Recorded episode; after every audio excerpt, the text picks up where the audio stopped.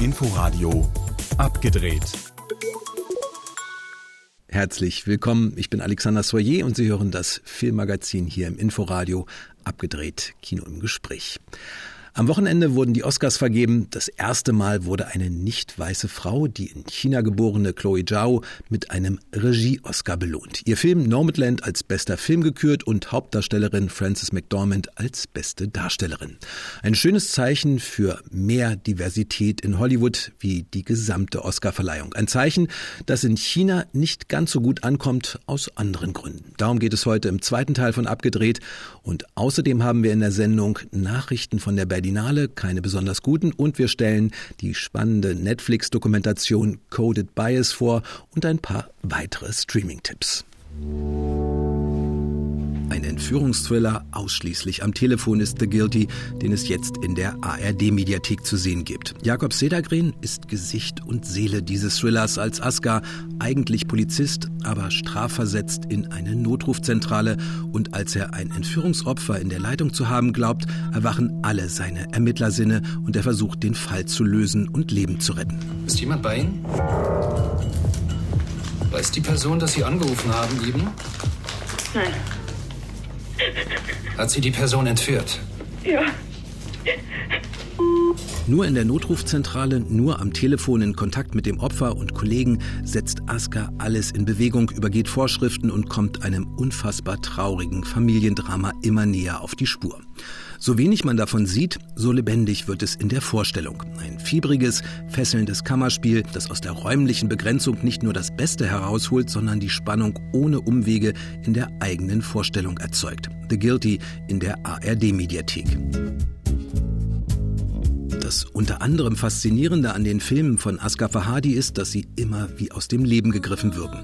Und das, obwohl er nie mit einem ausformulierten Drehbuch arbeitet und bei Offenes Geheimnis sogar auf Spanisch gedreht hat, obwohl er die Sprache selbst gar nicht spricht. Die Hauptrollen dieses Entführungs- und Familiendramas spielen Penelope Cruz und Javier Bardem als Laura und Paco, die früher mal ein Paar waren und sich jetzt nach Jahren in ihrem gemeinsamen Heimatdorf bei einer Hochzeitsfeier wiederbegegnen.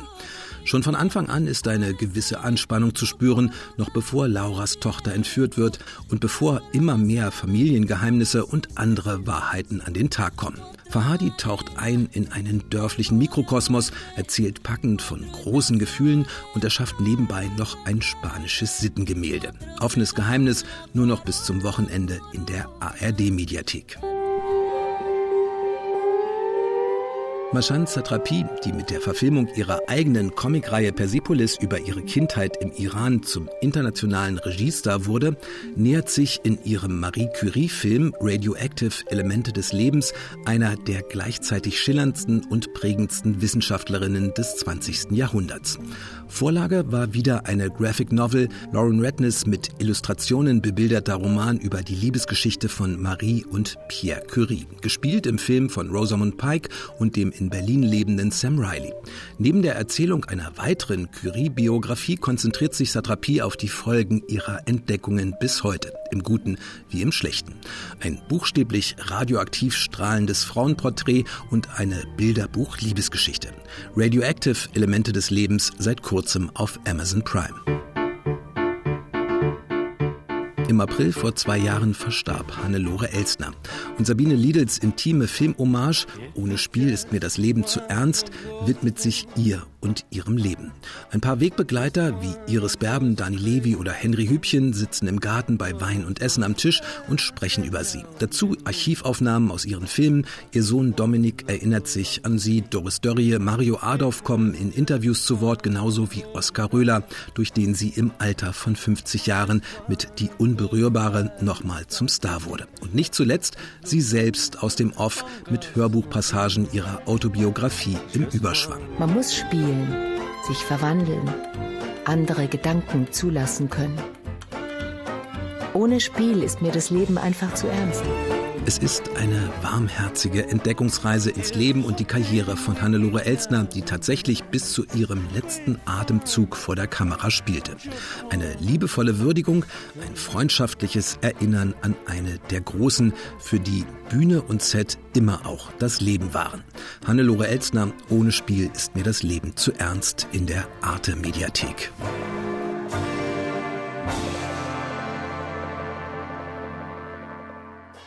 Ein paar Mediatheken und Streaming-Tipps waren das. Auch auf Netflix gibt es seit kurzem einen spannenden Neuzugang.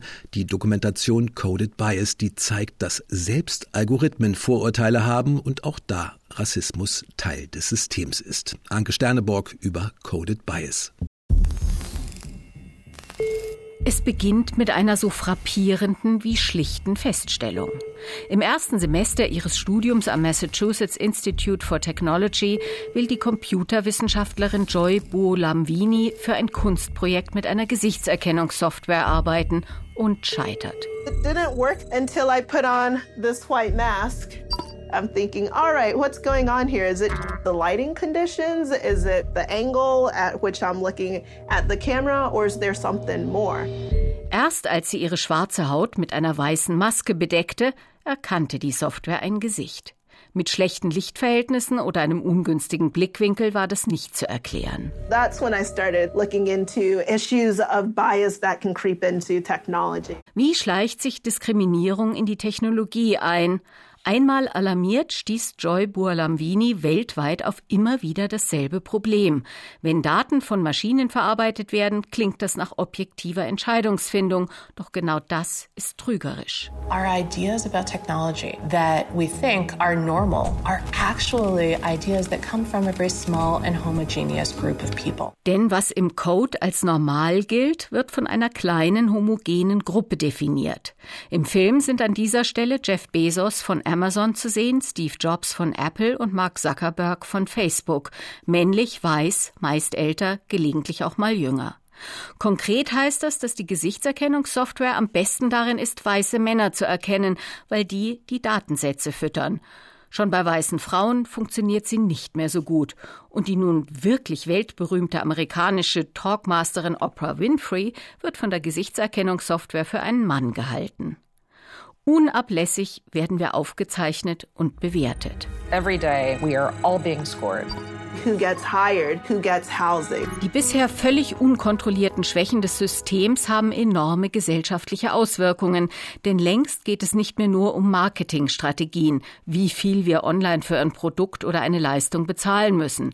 Immer öfter bestimmen Algorithmen auch, ob wir einen Job, einen Kredit, eine Versicherung bekommen oder wie lange wir im Gefängnis sitzen. Ein Film über Algorithmen, das könnte eine trockene Angelegenheit sein, ist es aber nicht, weil Shalini Kantaya eine Fülle an Schauplätzen in Amerika, Hongkong, China, London und Paris vernetzt, weil sie die abstrakte künstliche Intelligenz in einem sich schlängelnden roten Farbwirbel verbildlicht, der die Zuschauer mit verführerischer Kunststimme umgarnt und einlullt. I am making predictions for your life right now. Und weil sie in Joy Buolamwini und ihren MitstreiterInnen mitreißend und leidenschaftlich argumentierende AktivistInnen an ihrer Seite hat, egal ob sie vor dem Parlament fordern, dass der Wildwuchs der Algorithmen gesetzlich geregelt und kontrolliert wird oder das Problem im Interview nach der Filmpremiere mit Journalisten von Democracy Now umreißt. Earlier, you spoke about the National Institute of Standards and Technology study. They studied more than 189 algorithms from 99 different companies. And so, this is the majority of the facial recognition technology that's out there. Racial bias, gender bias, age bias as well. Das Problem ist allgegenwärtig. In mehr als 189 Algorithmen von 99 verschiedenen Firmen, also in der Mehrheit der weltweit eingesetzten Software, wurden rassistische, alters- oder frauendiskriminierende Kriterien nachgewiesen. So stellten sie etwa im Personalbüro bei Amazon selber fest, dass die Einstellungskriterien des eigenen Algorithmus dafür sorgten, dass Frauen praktisch automatisch von Leitungsfunktionen ausgeschlossen waren. So if you have a face, you have a place in this conversation, and we all need to be concerned. So I think it's highly irresponsible to deploy technologies that we already know have significant flaws. Jeder, der ein Gesicht hat, fordert sie, muss sich an dieser Diskussion beteiligen. Es sei extrem unverantwortlich, eine Technologie einzusetzen, die derart frappierende Fehlerquoten aufweise.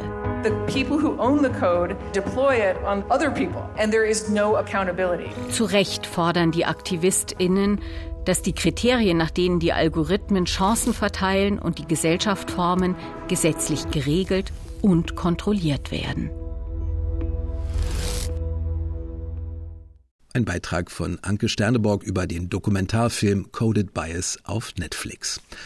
Bei den Oscars, die in den frühen Montagmorgenstunden unserer Zeit in Los Angeles vergeben wurden, hatte man dagegen auf einmal das Gefühl, dass die Zeit der Vorurteile und der Benachteiligung nicht weißer Künstler ein Ende hat. Oscars So White jedenfalls, das gab es in diesem Jahr nicht. Was für eine Revolution, was für ein Umbruch, was für ein Wandel.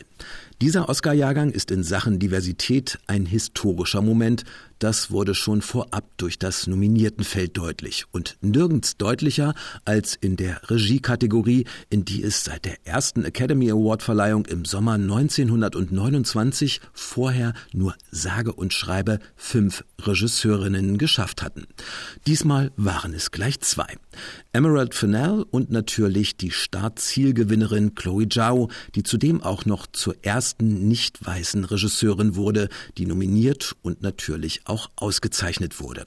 Und das bei einer Preisverleihung, bei der man Frauen außer unter den nominierten Schauspielerinnen oft genug an einer Hand abzählen konnte und nicht weiß, wie eine Farbexplosion wirkte, wenn es sie dann überhaupt gab.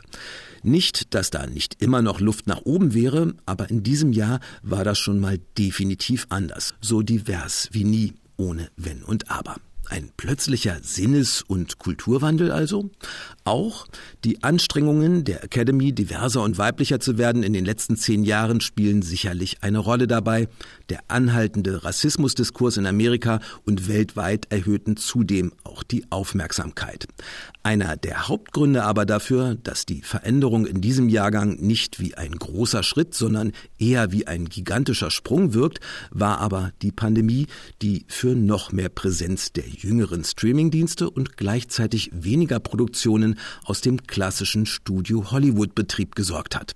Und bei den Streamern, die in diesem Jahr mit um die 50 Oscar-Nominierungen ebenfalls einen Rekord feiern konnten, haben die Strukturen und das Angebot eine merkbar selbstverständlichere Diversität. So schnell, so viel besser und ganz so nicht weiß, wie es bei den Oscars in diesem Jahr jetzt aussah, ist die Filmwelt also bestimmt noch nicht ganz geworden. Aber es ist ein anderes Selbst- und Weltverständnis zu erkennen und es sind jetzt ganz automatisch noch ein paar mehr nicht weiße und weibliche Academy-Mitglieder dazugekommen. Chloe Zhao, die übrigens schon seit 2018 Mitglied der Oscar Academy ist, sie ist der große Gewinner dieses Jahres. Ihr Film Nomadland, ein gefeiertes Werk, das den Nerv der Zeit perfekt getroffen hat, ein Kinofilm dazu, keine Streaming-Produktion, ein melancholisches Meisterwerk hat sie geschaffen und klar, sie hat Geschichte geschrieben als erste Nicht-Weiße, als erste Chinesin, die einen Regie-Oscar bekam und sie wird dafür natürlich weltweit gefeiert. Nur eben nicht in China. Obwohl viele Filmfans in China stolz sind auf Chloe Zhao, in den vollständig staatlich gesteuerten Medien des Landes wird der Oscar für die gebürtige Chinesin totgeschwiegen. In Social-Media-Netzwerken tauchten zwar zunächst viele Postings über den Oscar für Zhao Ting auf, Zhao Ting ist der chinesische Geburtsname der 39-Jährigen, doch die meisten Einträge wurden wieder entfernt und sind nicht mehr sichtbar. Auch entsprechende Hashtags beim chinesischen Kurznachrichtendienst Weibo und Einträge auf der Plattform WeChat wurden zensiert. Die staatliche Nachrichtenagentur Xinhua hat selbst ältere Online-Artikel über die Regisseurin wieder gelöscht. Auch Chloe Zhaos Gewinnerfilm Nomadland findet in China nicht statt. In Kinos ist er nicht zu sehen, Berichte und Besprechungen über den Film sind nicht mehr verfügbar. Ein Diskussionsforum zum Film auf einer bekannten chinesischen Filmwebseite ist plötzlich verschwunden. All das wegen eines Interviews, das Chloe Zhao bereits vor sieben Jahren einem Filmmagazin gegeben hatte. In diesem Interview beschrieb sie ihr Heimatland China als einen Ort, an dem überall gelogen werde. Vieles, was sie als junger Mensch in China gelernt habe, sei nicht wahr gewesen, sagte Zhao in dem Interview damals. Erst während ihrer Zeit an einer Privatschule im britischen Brighton habe sie gelernt, herauszufinden, was wirklich wahr ist. Eine Aussage, die so oder so ähnlich sehr viele Menschen in China unterschreiben würden, wenn sie außerhalb der Volksrepublik zur Schule oder zur Uni gegangen sind. Bei nationalistisch gesinnten Chinesinnen und Chinesen allerdings kamen Zhaos Interviewaussagen gar nicht gut an. Sie riefen deswegen zu einem Boykott ihrer Filme auf. Ein Beitrag von Steffen Wurzel aus Shanghai über die Oscar-Erfolgszensur Chloe Zhaos in China. Keine guten Neuigkeiten gibt es von der Berlinale, das aber nicht wirklich unerwartet. Ob es die Publikumsberlinale im Juni geben wird, darüber wird jetzt nochmal neu beraten. Die endgültige Entscheidung steht zwar noch aus, aber wenn man ganz ehrlich ist, sollte nicht in den nächsten paar Wochen doch noch ein Inzidenzsenkungswunder geschehen, dann wird die Bundesnotbremse die Berlinale selbst in den schon fast nur noch auf Open Air umgeschwenkten Planungen unmöglich machen. Open Air hieße, getestet oder nicht, nicht Kino im Grunde ab 21.30 Uhr im Juni. Und beim Knacken der 100 wäre dann sofort alles wieder vorbei. Es wird noch verhandelt, mehr darüber, sobald die Entscheidung bekannt gegeben wird im aktuellen Programm, aber gut sieht es im Moment nicht aus, dass wir im Juni die Berlinale und ein Kino-Comeback feiern könnten. Das war abgedreht. Im Studio verabschiedet sich bis nächste Woche Alexander Soyer. Inforadio Podcast.